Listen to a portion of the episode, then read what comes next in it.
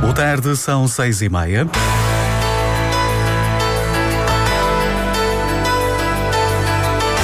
Antena 1 Madeira. Informação. Marcelo Rebelo de Sousa anunciou esta tarde a recandidatura a Belém. Hoje há novos casos de Covid-19 em cinco escolas da Madeira. Indústrias criativas do Atlântico vão ter uma plataforma digital o, o projeto é da Atlanticulture. Portugal vai jogar com a Sérvia, a República da Irlanda, Luxemburgo e o Azerbaijão na qualificação para o Mundial de 2022 no Qatar. O Marítimo joga esta noite em casa do Farense. Temas a desenvolver já a seguir no Diário Regional. Conta com Miguel França no controle áudio. Já a edição é de Lília Mata.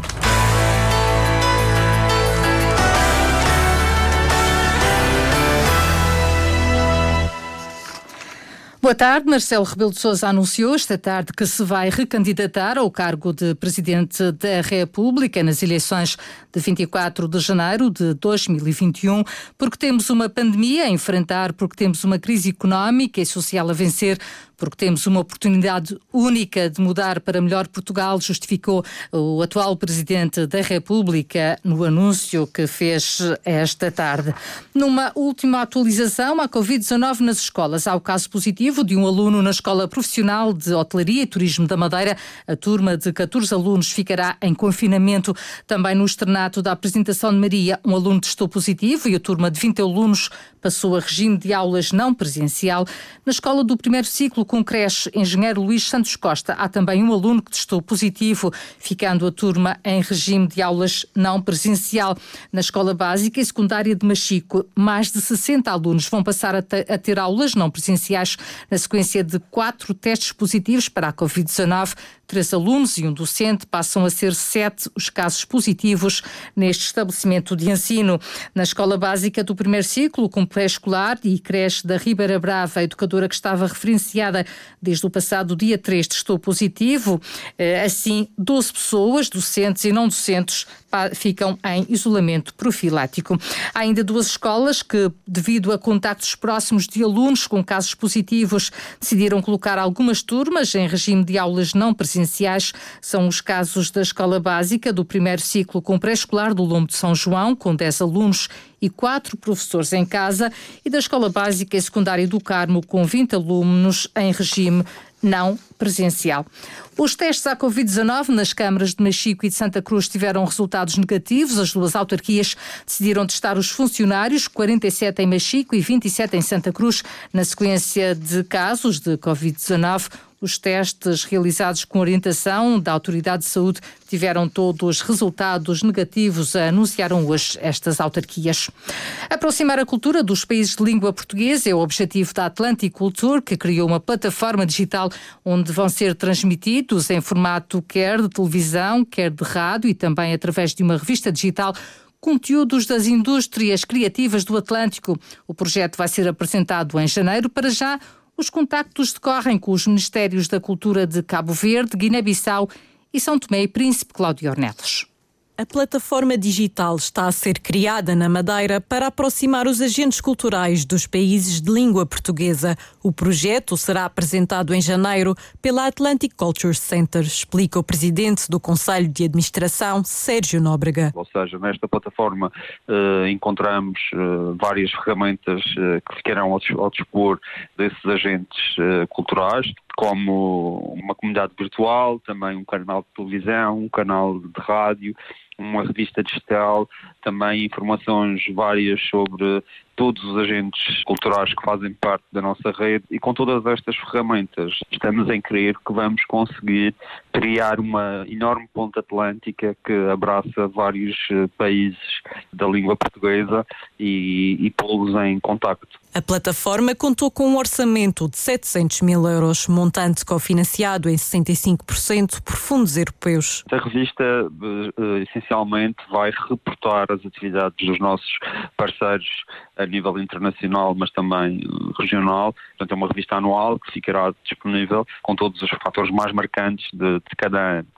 A rádio vai receber uh, programas dos vários países que fazem parte da rede e, a, e o canal de televisão também, ou seja, é um canal que fica em, em loop com os principais acontecimentos culturais que vão acontecendo dos nossos parceiros. Estabelecido está já o contacto com Cabo Verde. Sérgio Nóbrega explica que estão também a decorrer diálogos com os Ministérios da Cultura da Guiné-Bissau e de São Tomé e Príncipe existe lá uma secção que é a comunidade Atlantic Culture. A pessoa pode se restar, fica dentro da plataforma, vai recebendo as notificações de tudo o que vai acontecendo uh, a nível uh, dos nossos parceiros internacionais, ou seja, em cada país, e também vai beneficiando de estar atento à Bolsa de Trabalhos, portanto as pessoas podem se candidatar também no mercado dos eventos. A ferramenta permitirá também ao público, em geral, assistir a eventos culturais desenvolvidos em países de língua portuguesa.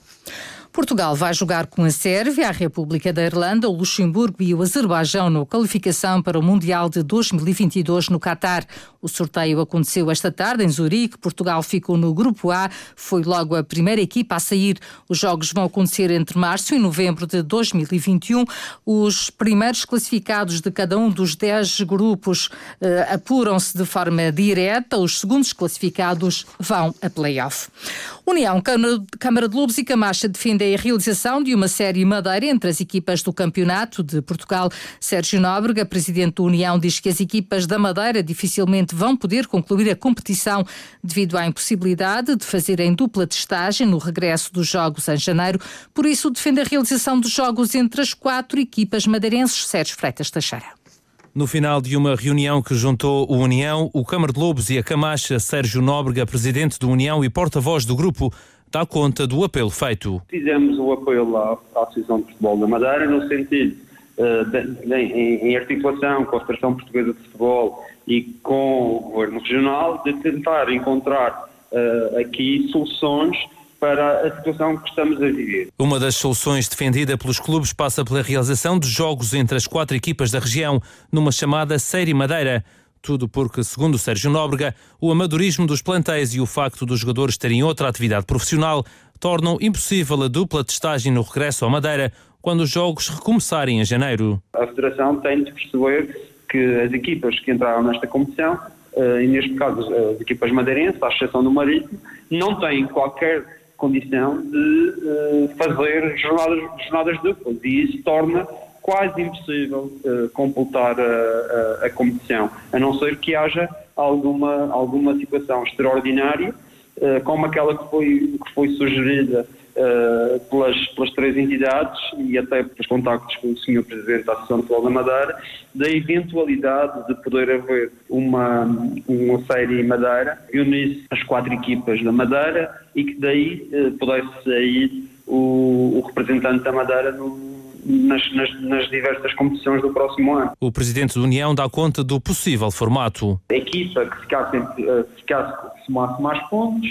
uh, iria a uma liguilha eh, que daria acesso à, à terceira liga e as outras, as outras equipas permaneceriam no Campeonato de Futebol. Sérgio Nóbrega não tem dúvidas que na atual conjuntura é praticamente impossível pensar que as equipas da Madeira vão poder concluir o campeonato. Será muito difícil, se não impossível, conseguir uh, cumprir o calendário que está definido, porque é impossível, por, por exemplo, por equipas como, como a nossa, que têm, uh, têm atletas que têm outra atividade profissional, uh, fazerem uh, jogos à quarta, a meio da semana. É completamente impossível. A preocupação dos clubes da região com o futuro no Campeonato de Portugal.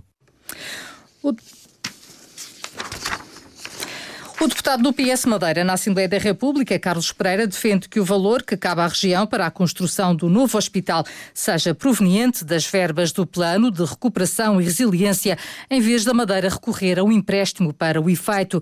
Carlos Pereira considera que a aplicação deste valor no quadro do Plano de Recuperação e Resiliência seria importante para limitar o aumento do endividamento da região. Esta minha uh, observação vem no sentido, por um lado, de garantir. Uh, que a Madeira informa o país de que usará uh, os 158 milhões de euros no quadro uh, do Plano de Recuperação e Resiliência para cofinanciamento do hospital, está totalmente enquadrado com aquilo que são os objetivos desse plano de recuperação e resiliência, em que a saúde é um dos aspectos principais e, por outro lado, ajuda rapidamente uh, usar os meios e colocar os meios na região. Parece-me absolutamente essencial que isso assim seja. O Orçamento do Estado para 2021 prevê ainda que a região tenha um aval para o aumento da dívida em valores superiores a 300 milhões de euros. O PSD quer que a TAP olhe para a Madeira como uma região importante na estratégia da companhia aérea. Paulo Neves, deputado à Assembleia da República, considera que a Madeira não pode ser prejudicada pelas políticas dos últimos anos. O deputado pede que a companhia crie rotas diretas entre a Madeira e países que sejam grandes emissores de viajantes e também que as ligações aéreas entre as regiões autónomas e o continente apresentem preços mais acessíveis. A continuidade territorial é um princípio constitucional que tem que ser respeitado por este plano estratégico da TAP. E quando dizemos isto, falamos em frequências que sejam boas frequências para a Madeira, dentro do território nacional, e preços aceitáveis e não os abusos que a TAP tem praticado nos últimos anos. Em segundo lugar, também a questão do turismo. Nós defendemos e já transmitimos ao Governo da República que a TAP deve ser amiga do turismo da Madeira. E quando dizemos amiga do turismo da Madeira, é ter ligações diretas da Madeira aos nossos principais destinos emissores de turismo Vai à discussão na próxima quarta-feira na Assembleia da República uma proposta para que o Ministro das Infraestruturas, Pedro Nuno Santos, apresente o plano estratégico para o futuro da TAP. A PSP Madeira deteve dois homens pelo crime de tráfico de estupefacientes. Um tem 30 anos e reside em Câmara de Lobos. O outro tem 32 e é residente no Funchal. Uma das detenções aconteceu na residência do suspeito, sábado passado, onde foram apreendidas cinco plantas de cannabis e folhas secas destas plantas, já prontas para consumo. O homem vai aguardar o desenrolar do processo com termo de identidade e residência. A outra detenção ocorreu na madrugada de domingo, após o suspeito ter sido interceptado numa operação de fiscalização rodoviária e ter tentado a fuga. Foram-lhe apreendidas 390 96 doses de AX, 376 doses de cocaína, uma balança digital, um motociclo e diverso material destinado à prática ilícita do crime de tráfico de estupefacientes. Uma equipa do Corpo de Vigilantes da Natureza detectou e identificou um homem que se encontrava a praticar caça submarina dentro dos limites da Reserva Natural Parcial do Garajal. O equipamento utilizado foi imediatamente apreendido e o expediente contraordenacional seguirá os trâmites normais destes processos. A ação de vigilância e fiscalização aconteceu ontem, contou com a colaboração de uma embarcação da Polícia Marítima. 21 instituições de ensino e cerca de 1.300 participantes puseram mãos à obra e decoraram com materiais reutilizáveis o Centro Comercial do Caniço Shopping. A 12 edição do Passatempo Vamos Decorar o Caniço Shopping resulta de uma parceria entre a administração do centro e o Instituto das Florestas e Conservação da Natureza, como explica Isabel Freitas, responsável pela comunicação do Instituto das Florestas todos os anos é lançado um desafio às escolas, aos centros de atividades ocupacionais e centros de dia, com os seus alunos do um, pré-escolar e do primeiro ciclo e os utentes dos referidos centros que uh, disse, em fazerem uma decoração única e exclusivamente uh, com materiais reutilizados.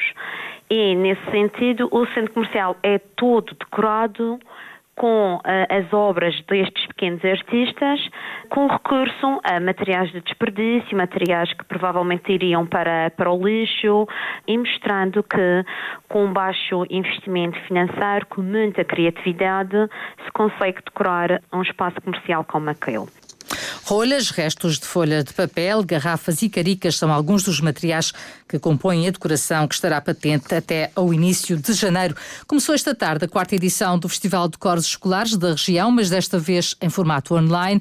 Os concertos são transmitidos através do Facebook da Direção Regional de Educação e da Direção de Serviços de Educação Artística. Esta semana, entre os dias 9 e 11, realizam-se duas sessões diárias, às 11 da manhã e às 4 da tarde. Na próxima semana, entre os dias 14 e 18, haverá uma sessão diária às 11 da manhã. Nesta edição participam 12 escolas do primeiro ciclo, sob orientação de 14 docentes das áreas artísticas. Vão ser interpretadas dezenas de canções natalícias, percorrendo vários géneros e estilos musicais.